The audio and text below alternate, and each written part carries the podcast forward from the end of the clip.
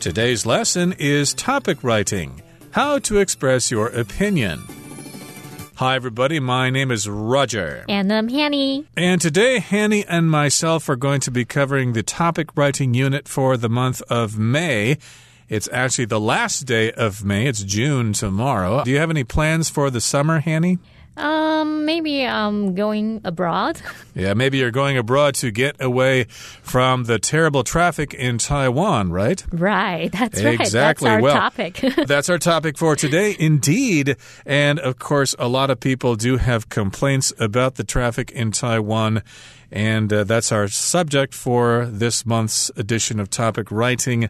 And of course, this is how you express an opinion. So if you're writing an article or an essay talking about your opinion regarding a certain topic, well, that's what we're going to do today. We're going to express our opinion about traffic in Taiwan, especially regarding pedestrians.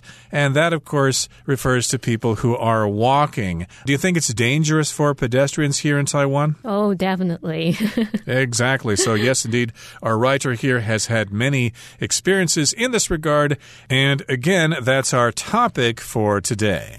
好，我们这个月的主题写作呢，是要练习清楚表达自己的看法。当我们要针对一个议题来撰写表达意见的文章时，一定要先清楚了解那个议题它的主旨，不能搞错方向哦。那掌握主旨之后呢，就可以先简单扼要的说明要探讨的议题啊，或者是现象，然后再清楚的陈述自己的论点。最好是可以把你亲身经历加进去，或者是举例说明来增加说服力。好，那像我们今天呢，关于这个。议题就是台湾的交通对行人而言简直像地狱。那这样的看法，你同意吗？你认不认同呢？我们就要根据自身的经验来写一篇文章。那我们现在就来练习吧。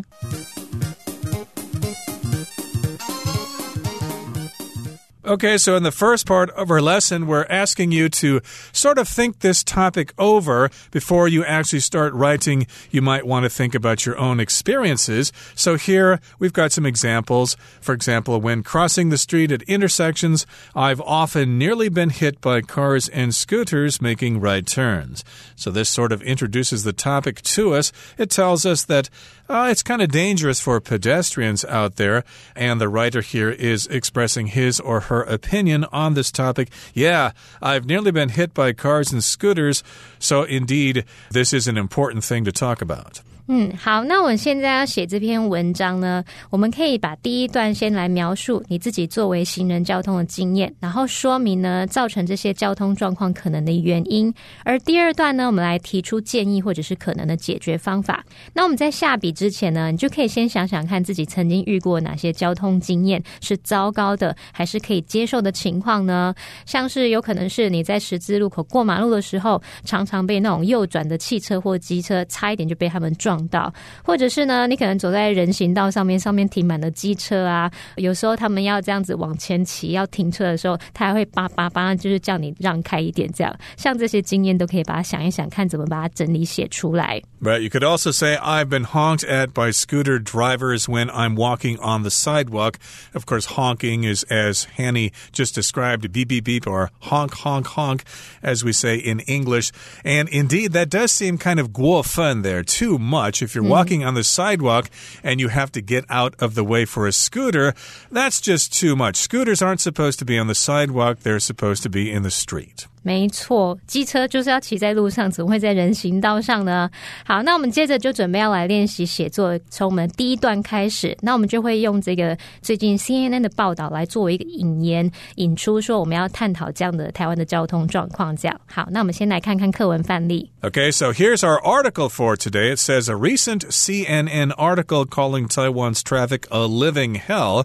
especially for pedestrians, has caught people's attention and provokes lots of discussion. So, of course, CNN is a news company overseas, and so they've probably came to Taiwan to visit, and they were quite shocked at the conditions regarding Taiwan's traffic. People in Taiwan probably think it's nothing strange. It's how we get around, you know, there's nothing unusual about it. But of course, CNN is not based in Taiwan, so they come here and they see the traffic and they compare it to other countries, and they've described it as a living hell. It's probably not like the traffic, say, in Japan or in Singapore or places like that. Here in Taiwan, in comparison with the rest of the world, it is a living hell. It's like going to hell and being punished for sinning. 好，那我们现在看看课文范例，他就提到说，最近 CNN 有一篇文章称台湾的交通为活生生的地狱 （a living hell），尤其是对行人而言啊，这就引起大家关注，然后还激起很多讨论。所以，我们这边用这样的报道来作为引言。好，那接着呢，我们就要去说明自己碰到的糟糕交通经验。你中间可能会加一句说：“就我个人而言，我很认同这样的话，或是就我个人而言，我不太接受这样的看法。”就先表达自己。立场，然后你接着再去阐述说自己碰到一些交通经验。那我们先来看看课文范例他怎么提到。Yep, indeed. If you're going to express your own opinion, you can say personally or in my opinion when crossing the street at intersections. I've often nearly been hit by cars and scooters making right turns. More ridiculous still, I've even had scooter drivers honk at me to move when I'm walking on the sidewalk. And these, of course, are some points we just covered here. And yes, indeed, cars and scooters do try to make right turns when pedestrians are trying to cross the street. And it can be dangerous for pedestrians, especially if those scooter drivers and those drivers of cars are in a big hurry. Sometimes they just don't want to be bothered by pedestrians crossing the street. Get out of my way. I'm in a hurry. I've got to get to work. 好，所以像这样，你就可以写说，呃，就我个人而言呢，就是在十字路口过马路的时候，常常差一点被右转的汽机车撞到，就我们刚刚先前讲的，啊，或者是在人行道上还被机车骑士按喇叭叫你让开，这样。好，那我们再换一个写法写写看，也许你的交通经验是不一样的，也许是说在过马路的时候，常常发现这个车子它是会挡住行人穿越道的，或者说这个人行道上呢停满了机车，那逼的人就没有办法。在这边行走，只能在马路的边缘走，这样不是更危险吗？那你也可以写写看这样的经验。我们请 Roger 老师告诉我们可以怎么写。And here is an alternative answer. For example, I often find cars blocking the crosswalk when I'm trying to cross the street while sidewalks filled with parked scooters sometimes force me to walk on the edge of the road. I think we've all had that experience, especially in a crowded city like Taipei. People got to park their scooters somewhere. They've got to go to school and to work. And if they cause inconvenience for pedestrians, well, that's just too bad. And indeed, sometimes the sidewalk is filled with scooters and we have no choice but to walk in the street. 好，那我们现在讲完自己的经验，我们去分析看看这可能的原因。What makes drivers so rude？那我们来看看课文范文怎么写。Okay, so that's the question. Yeah, why are drivers so rude? What is the cause? Why are they so rude? What makes them so rude? Well, in my opinion, I think it's simply a lack of respect for pedestrians and the thought that they'll get away with such behavior as long as nobody gets hurt. So that's why the writer here thinks that scooters and drivers are that way. They just don't have respect for pedestrians. You guys are walking, you're too poor, you can't afford scooters or cars. So, yeah, we don't have any respect for you. You're low life people, so we can uh, go ahead of you. That's no problem. We have the priority here. You guys are just going to have to wait. And, you know, if I hit you and nobody catches me, then that's not my problem. 应该不是说行人就低一等吧，只是说我们这边讲说驾驶会这么无理呢，其实是缺乏对行人尊重，也就是缺乏对他人的尊重。你如果有想到他人的话，你就不会这么做了嘛。好，那这边课文翻译他还写说，认为只要没有人受伤，他们就可以逍遥法外。这样好，那这边就是要去提出可能的原因，去分析为什么会有这样的交通状况。好，那我们换一个写法写写看，也许呢，你的想法是说这些人就是自私，你。就说，我觉得最根本的问题就是自私，因为驾驶人他们只想要快一点到目的地，那他们也贪图方便呢，就任意的停车，也不管会不会挡到人，因此呢，他们也其实不在乎他们的行为会不会影响到行人这样子。那我们请 Roger 老师告诉我们，这个换一个写法可以怎么写？And here is an alternative answer. The fundamental problem, I think, is selfishness.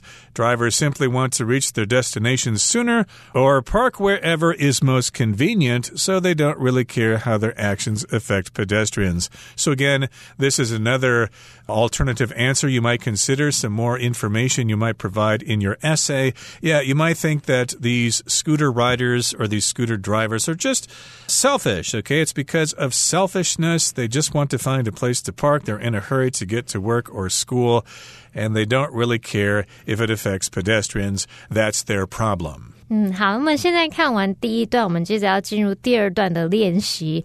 那我们就要试着去提出建议或者是可能的解决方法。那我们先看看课文它怎么写。Okay, so this is the second part here, and you could go on to say first, all road users, both drivers and pedestrians, should respect each other. Drivers should yield to pedestrians, and pedestrians should pay attention and stop looking at their phones when crossing the street.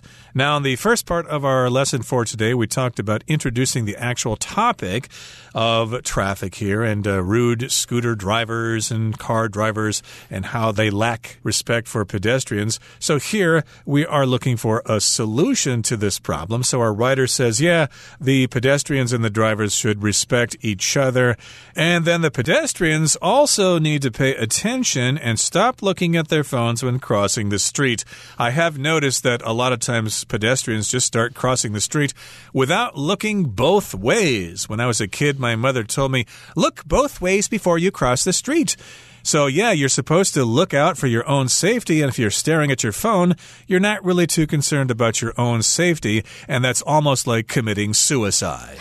没错，好，我们先来看看哦。刚刚在说这提出有可能的原因，那我们一个写法就是写到说是缺乏对行人的尊重嘛。所以，我们这边在提出建议或可能解决方法时呢，我们一开始可以去表达说，首先呢，用路人其实不管是驾驶人或者行人，都是应该要互相。尊 尊重呢，也不能因为你觉得好像行人最大就任意穿越马路，或者是过马路还低头族这样子一直看手机都不看路，这样也会造成自己的生命危险，也会造成别人的危险，好吗？所以这边呢，我们是在讲说应该要互相尊重，就是驾驶人要礼让行人，那么行人在过马路的时候也要特别留意，然后呢要。不看手机，这样才安全，好吗？好，那另外呢，如果我们是以刚刚这个以自私为出发点的这个写法呢，那也许你可以写说，要解决这个问题啊，行人就必须去表达立场，然后就是反对这些违规停车啊、乱开车的行为，然后我们要要求主张自己行人的权利，就是我们自己的行人的路权啊，还有这个人行道的空间都不需要让给这些没有礼貌的驾驶人。好，那我们看看，换你写写看，这边 Roger 老师我们可以怎么？And here is our alternative answer to fix this, to repair this. Pedestrians need to take a stand against bad driving. You've got to speak out against people who drive rudely. And you also need to take a stand against people who park their vehicles anywhere they want to. And you need to demand your rights by not yielding the right of way or sidewalk space to rude vehicle users. You got to tell them, get the heck off the sidewalk. This is for pedestrians here. Didn't your mama raise you correctly?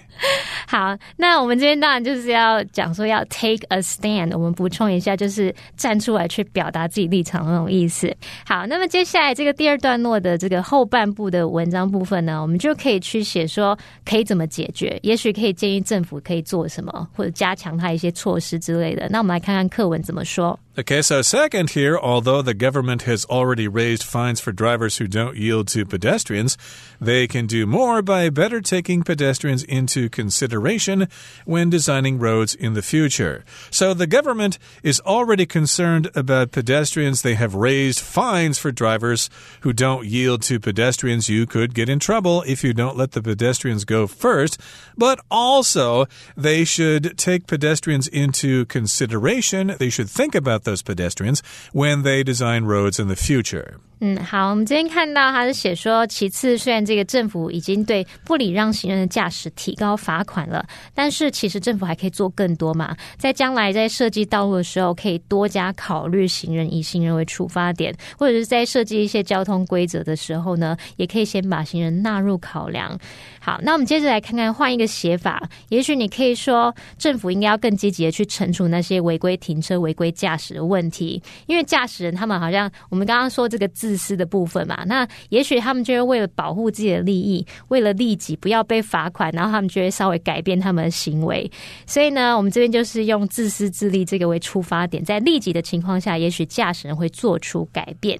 好，那我们补充一下，你可以用 self interest 中间有加一个连字号，self interest 可以表达利私利己的那种意思。那我们请 Roger 老师告诉我们，换你写写看可以怎么说。 And here is our alternative answer. In addition, the government should punish parking and driving violations much more aggressively. They should do more to punish those drivers who cause problems for pedestrians.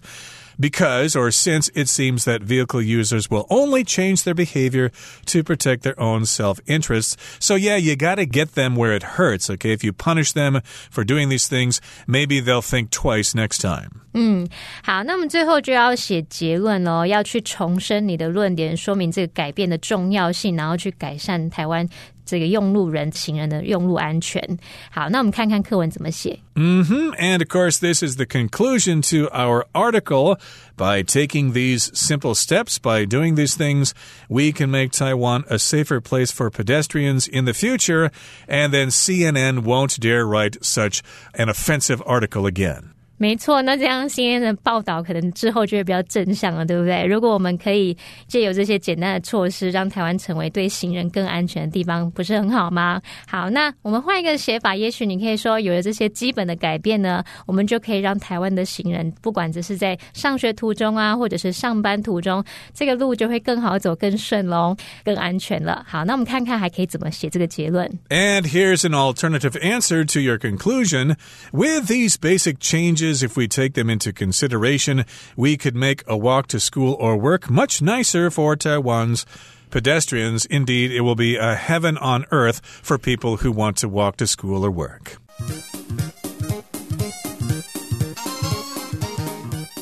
Okay, let's move on now to part two with the actual article here. And it's entitled, Let's Fix Taiwan's Terrible Traffic. Okay, I think we all know that traffic is a problem, and people are discussing this problem because there was an article recently published by CNN, and they were criticizing the traffic in Taiwan. And maybe we agree, yes, something should be done about the traffic here.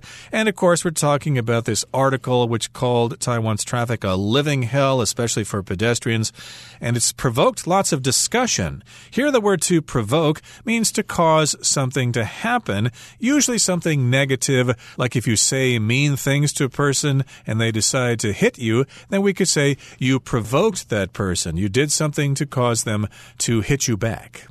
好，我们现在看到我们这篇课文标题是 "Let's fix Taiwan's terrible traffic"，这就点出了，就是说你的立场就知道说台湾的交通状况是糟的，也就是符合这个报道的内容。好，那么一开始就有提到说这个议题呢引起很多讨论，它用的 provoke 这个动词就表示引起、激起或是刺激的意思。 Okay, so the article goes on. The writer here says, Personally, I know that the article's description of Taiwan's traffic Is accurate, even though I don't like to read things when foreigners criticize us here in Taiwan, but I do have to admit that uh, the traffic is terrible. And we've got some examples here. If you cross the street at intersections, you might be hit by cars and scooters who make right turns. An intersection, of course, is where roads cross each other. Sometimes we call this a crossroads, but here it's an intersection like uh, the intersection of Heping, Donglu, and uh, Jilonglu. That can be quite dangerous for pedestrians there. Okay, to move on now, the writer gives his or her opinion.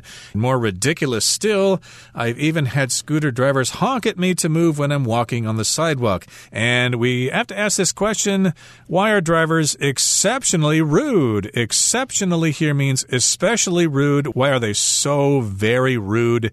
Well, I think it's simply a lack of respect for pedestrians and the thought that they'll get away with such behavior as long as nobody gets hurt and as long as they don't get caught. 好，那我们看到这个段落在结束之前呢，有用到一个 exceptionally。好，我们知道 exception 它其实指例外的人事物，当我们说 be no exception 就可以表达也不例外的那种意思。好，那在我们看到它用到 exceptionally 就变成副词了，去表达说特别怎么样、非常或者是例外的。再来有一个 片语叫做 get away with 什么什么，它是表达说可能做了不好的事情之后不受惩罚，没有被发现。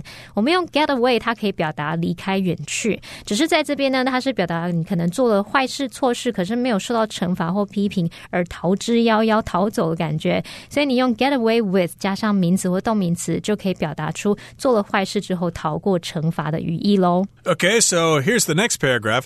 So, how can we make the daily commutes of pedestrians less dangerous? Your commute, of course, is the process of going to and from work. Yeah, how can it be safer? Well, the writer says it's critical for road users, drivers, and pedestrians to respect each other, and drivers should yield to pedestrians. You should let them go first, but pedestrians should pay attention and stop looking at their phones when crossing the street. They do need to pay attention and be more responsible for their own safety. And second, although the government has already raised fines for drivers who don't yield to pedestrians, they can do more by better taking pedestrians into consideration when designing roads in the future. In other words, if you're going to build new roads, yeah, take into consideration the fact that there are going to be people walking there and they need to be safe. So by taking these simple steps, we can make Taiwan a safer place for pedestrians and CNN won't write a bad article about Taiwan ever again. 好，那我们看到这个段落里面有用到 commute 这个字，注意一下，它可以当名词或动词去表达通勤、上下班、往返的意思。 还有呢，这边看到它用到 take something into consideration 这个用语是表达把某事列入考虑，其实就相当于 take something into account，这是一样的。好，再来呢，还有用到 taking these simple steps，我们用 take steps 就可以表达去采取措施、采取步骤、去行动、去做某事的意思。